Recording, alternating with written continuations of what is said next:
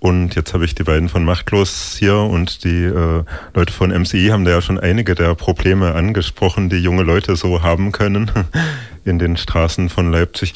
Wie habt ihr es geschafft, die letzten 20 Jahre durchzuhalten und was macht ihr eigentlich so konkret da draußen auf den Straßen von Leipzig? Vermutlich nicht Ballett tanzen? Nee, tanzen tun wir selten. Zumindest nicht auf den Straßen. Aber wir sind auf den Straßen präsent. Das heißt, wir haben Routen in Konnewitz und in der Südvorstadt, die wir regelmäßig ablaufen und ähm, gezielt Orte aufsuchen, Parkanlagen oder Treffpunkte vor Supermärkten und dort einfach Jugendliche ansprechen und unsere Angebote unterbreiten. Und das machen wir jetzt seit 20 Jahren. Ähm, unterschiedlich natürlich, weil die Probleme sich auch ähm, verändert haben, wie die Probleme vor 20 Jahren aussahen. Dazu kann, glaube ich, eher der Micha was sagen, der hier neben mir steht. Ja, so groß unterschiedlich sind die Probleme eigentlich nicht. Also äh, die, es war natürlich, eine, also der Machtlos e.V. ist als solches auch ein Kind der wilden 90er. Eine Zeit, wo mög mehr Möglichkeiten waren für Jugendliche und junge Menschen, sich einzubringen und ja, sich auch Dinge einfallen zu lassen, das ist schon eine Veränderung. Aber äh, die Probleme, die eine gewisse Gruppe von jungen Menschen hat, das sind eigentlich generell auch immer noch die, dieselben. Hm. Was waren für dich, wenn du am Anfang dabei warst, so die ausschlaggebenden Gründe? Ich vermute mal, irgendjemand von euch hat das möglicherweise studiert und dann wolltet ihr Arbeit in die Richtung machen, weil ihr das eben Konnewitz kanntet und Probleme euch aufgefallen sind, möglicherweise. Ja, so kann man das sagen. Ne? Also die hat sich damals eine Gruppe von, von Leuten zusammengefunden, die da den Bedarf gesehen hat.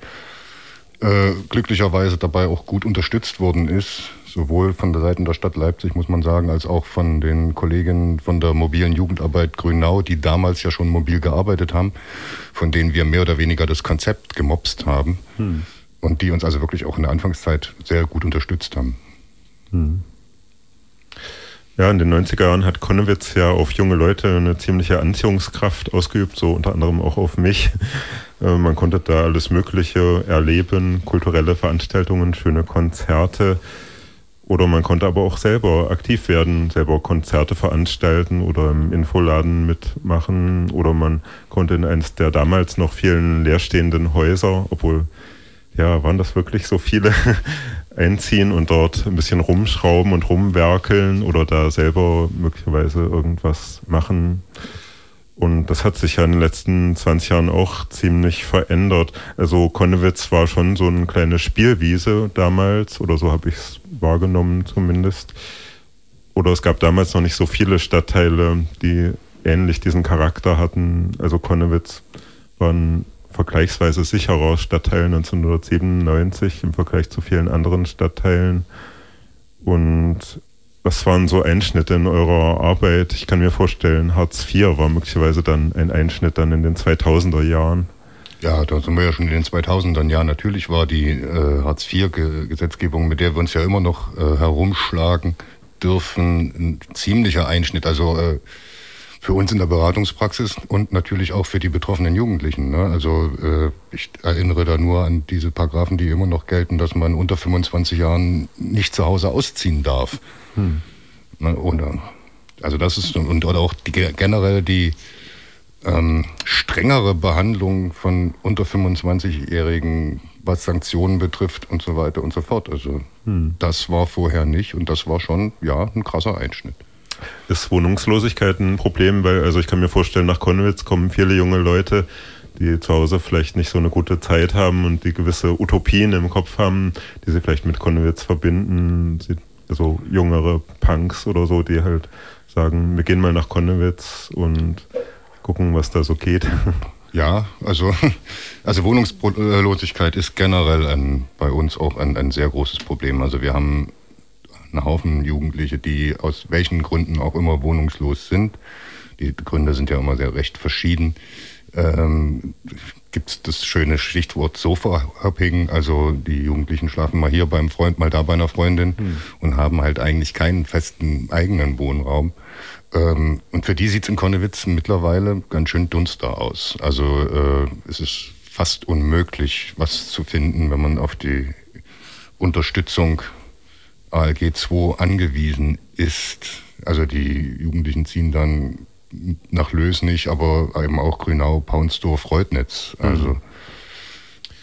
Was sind das für Jugendliche? Kommen auch Jugendliche wirklich von der, aus der Provinz oder so wie ich und gehen einfach mal in die Stadt oder sind es meistens schon Jugendliche, die in Leipzig halt irgendwo also das, das, sind schon schon großer Teil Jugendliche, die sich schon länger auch in Leipzig aufhalten. Also weil weil äh, sonst könnten sie ja auch nicht von uns erfahren oder wir von ihnen. Dazu muss man ja dann schon mal ein bisschen länger hm. da sein. Wenn man bloß äh, auf ein Wochenende in die Stadt kommt, hm. dann eher nicht. Und dann ist es auch schwieriger, eine Beziehung aufzubauen und Vertrauen zu schaffen hm. und zu arbeiten. Und das ist ja die Grundlage.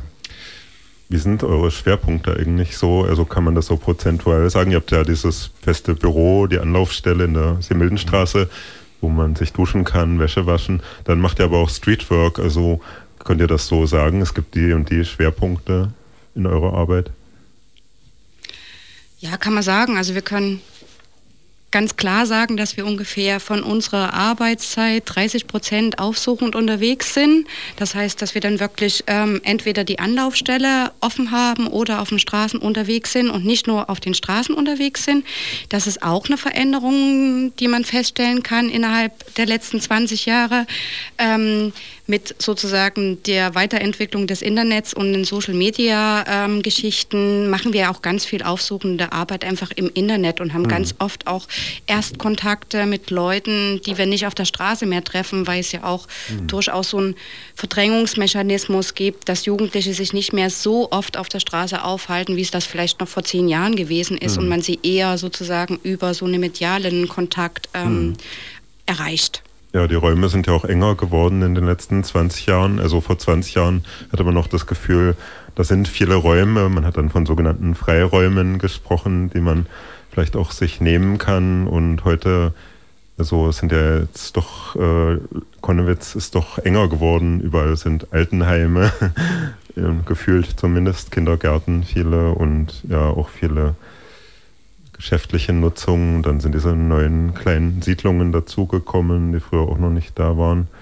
Äh, wie ist das für euch? Äh, habt ihr kooperiert ihr viel mit anderen Vereinen in Konnewitz oder darüber hinaus? Also seid ihr gut vernetzt in der Jugendarbeit? Ja. ja, Vernetzung ist natürlich, also gerade wenn man so ein, so ein kleiner Laden ist wie wir mit uns beiden und der Unterstützung noch von Praktikantin äh, das A und O. Ne? Also wir sind in eigentlich allen Arbeitskreisen, die es so, nur so geben kann. Äh, wir treffen die Kolleginnen und Kollegen auf Fortbildung, also ja. Hm.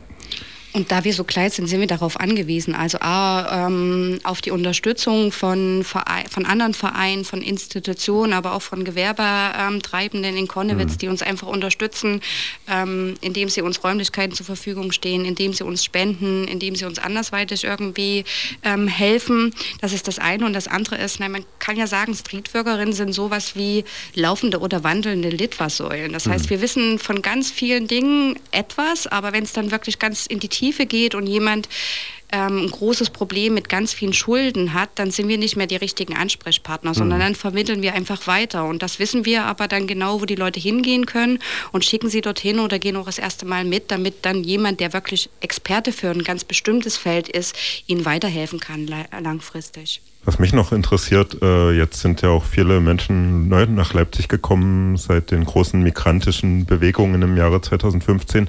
Macht sich das schon auf eure Arbeit? Äh, hat das schon, gibt es da schon Auswirkungen oder sind die alle nicht in Konnewitz, sondern eher in anderen Vierteln?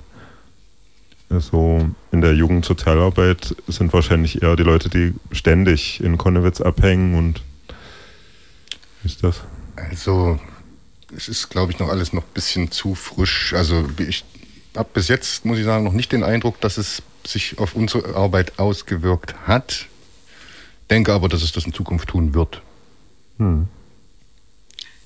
Und ich glaube aber schon, dass da Konnewitz ein Viertel ist, ähm, wo das nicht so sehr in unsere Arbeit schwappt, weil es einfach durch die Struktur an Wohnungen und die doch höheren Mieten ähm, für bestimmte ähm, Gesellschaftsgruppen schwer ist, dort sozusagen eine Wohnung bezahlen zu können. Deswegen mhm. ist das ja sozusagen erstmal losgelöst von Herkunft ähm, ein Thema, dass Leute, die nicht so viel Geld in der Tasche haben, in bestimmte Stadtteile ziehen müssen. Und das trifft natürlich auch Migrantinnen. Und deswegen weiß ich zum Beispiel, dass die Kollegin in Grünau, wo halt die Mieten einfach auf einem anderen Niveau sind, doch eher auf ähm, auch Jugendliche ähm, mit migrantischen Background treffen als wir in Konnewitz. Aber da muss man sich halt auch erstmal eine Wohnung leisten können. So, das ist das bisschen so das Problem an der Sache. Also nicht, dass mhm. ich das jetzt problematisch finde, also finde, dass wir sie nicht treffen, aber das auf jeden Fall so ein ähm, Phänomen, dass mhm. Konnewitz durchaus ein teurer Stadtteil ist und damit per se viele Leute nicht dort wohnen können und obwohl sie da wohnen möchten, immer mhm. noch, egal woher sie kommen und dann irgendwo hinziehen müssen, wo sie gar nicht hinwollen. Mhm. Ja, Konwitz ist ja schon auch so ein äh, Gentrifizierungsmusterort äh, vielleicht. Also es gibt noch schlimmere Viertel bestimmt. Ähm, ist das, was die soziale Zusammensetzung eurer äh, Klienten und Klientinnen, also das sind ja me wahrscheinlich meistens so Kids on the Street. Ähm, und wie nehmt ihr das wahr, diese Veränderungen in Konnewitz, die ähm, Gentrifizierung, die sogenannte? Na, in, auf zwei Ebenen. Zum einen, was Becky ja schon sagte, äh, aufgrund der gestiegenen Mietpreise und das ja jetzt auch schon seit einiger Zeit, äh, ist es faktisch unmöglich für Jugendliche, äh, aus, also wenn du keinen großen finanziellen Background hast, äh, dir eine Wohnung in Konnewitz zu finden. Also die Preiswerten sind voll. Hm. Ne? Das ist aber auch nichts Neues. Äh, das andere ist, dass äh, immer mehr öffentliche Plätze verschwinden. Ne? Also es wird noch die letzte Brache zugebaut. Aktuelles Thema ja der Park an der Leopoldstraße, hm. der auch verkauft ist. Und dort werden ja nun leider keine Sozialwohnungen gebaut. Hm. Ne? Ja, ich meine, in Konnewitz hat man auch schon immer so eine Art alternativen sozialen äh, Wohnungsbau, zum Beispiel so, dass sich dann, als die Häuser, als das nicht mehr möglich war, die leerstehenden Häuser da reinzugehen, gab es dann Wagenplätze. Das gibt ja inzwischen auch viele, einige Wagenplätze mehr als in den 1996 in Konnewitz. Also es gibt auch so eine Art Verdrängung, wenn Leute über ihr Leben selber bestimmen wollen. Also wenn sie selber sagen wollen, ich möchte so und so leben und ich möchte gemeinschaftlich leben zum Beispiel. Das ist ja auch nicht so einfach möglich. Wenn man eine normale Mietwohnung halt mieten will, kann man nicht einfach in Gemeinschaft leben, außer einer kleinen Mini-WG oder so. Habt ihr auch äh, Jugendliche, die äh, helft ihr auch bei Wohnungssuche oder bei der Suche nach einem Ort zum Leben? oder ist das? Wir unterstützen das schon, aber mhm. ähm, wir können nicht zaubern. Und ich habe halt auch irgendwie nicht ähm, in der Hosentasche zehn Kontakte von irgendwelchen Immobilienbesitzern ähm, oder Wohngenossenschaften, wo ich einfach anrufen kann und dann sagen die am anderen Ende, ah super, ja klar, haben wir eine leere Wohnung. Ähm, das ist halt die Schwierigkeit, dass es halt diesen Wohnraum nicht gibt. Aber manchmal reicht es ja sozusagen, da auch mal mit den Jugendlichen zur LWB oder so zu gehen und sie zu begleiten, dass sie nochmal selber dort vorsprechen und dann anders wahrgenommen werden. Also es ist eher sozusagen, sie zu unterstützen bei ihrer eigenen Suche, als ihnen Wohnraum zur Verfügung stellen zu können. Also bei denen können wir leider auch nicht herzaubern wir haben jetzt von der Gentrifizierung geredet. Was könnte die Stadt Leipzig da, was könnte da besser laufen? Also die Stadt Leipzig hat jetzt ja immerhin versprochen, den sozialen Wohnungsbau zu fördern. Aber dennoch gibt es ja sehr brennende Probleme, akute Probleme auch wahrscheinlich für Leute. Zum Beispiel, wenn sie halt eine Wohnung suchen, da irgendwie äh, eine Wohnung zu finden, die auch dann bezahlbar ist oder bezahlt werden kann vom Jobcenter oder so. Wenn ich mir was wünschen könnte von der Stadt Leipzig, würde ich mir wünschen, dass sie, wenn sie wirklich den sozialen Wohnbau machen, dass sie dann darauf achten, dass sie die nicht in speziellen ähm, Stadtteilen nur machen, sondern dass sie darauf achten, dass überall sozialer Wohnraum durchgeführt wird. Nicht, dass es irgendwie in 10 oder 15 Jahre total reiche und schicke und tolle Stadtviertel mhm. gibt und andere Stadtteile, wo dann halt alle die Menschen hin müssen, die sich das nicht leisten können mhm. und man dann plötzlich irgendwann vielleicht vor dem Problem steht, dass es ich mag das Wort nicht, aber so, so sogenannte soziale Brennpunkte gibt, also dass mhm. die Stadt da einfach gegensteuert und dass es ähm, gemischte Stadtteile gibt. Das ist mir total wichtig, das würde ich mir wünschen, das ist das eine. Und das zweite, weil du sagst akut, ich würde mir wünschen, dass mal ganz schnell wirklich wieder ein ähm, aktueller, qualifizierter Mietspiegel rausgegeben wird, weil der alte ist von 2014, seitdem ist viel mhm. passiert, was die Mietpreise anbelangt und Leute, die äh, sogenannte KDU, also über das Jobcenter ihre ähm, Miete bezahlt bekommen, haben halt diese Werte von 2014 und die stimmen halt mit der Realität nicht mehr so wirklich überein. Also da sollte einfach ganz schnell was passieren. Hm. Ja, das ist ein Problem, das ich bestätigen kann. Ja, dann bedanke ich mich schön für das Gespräch.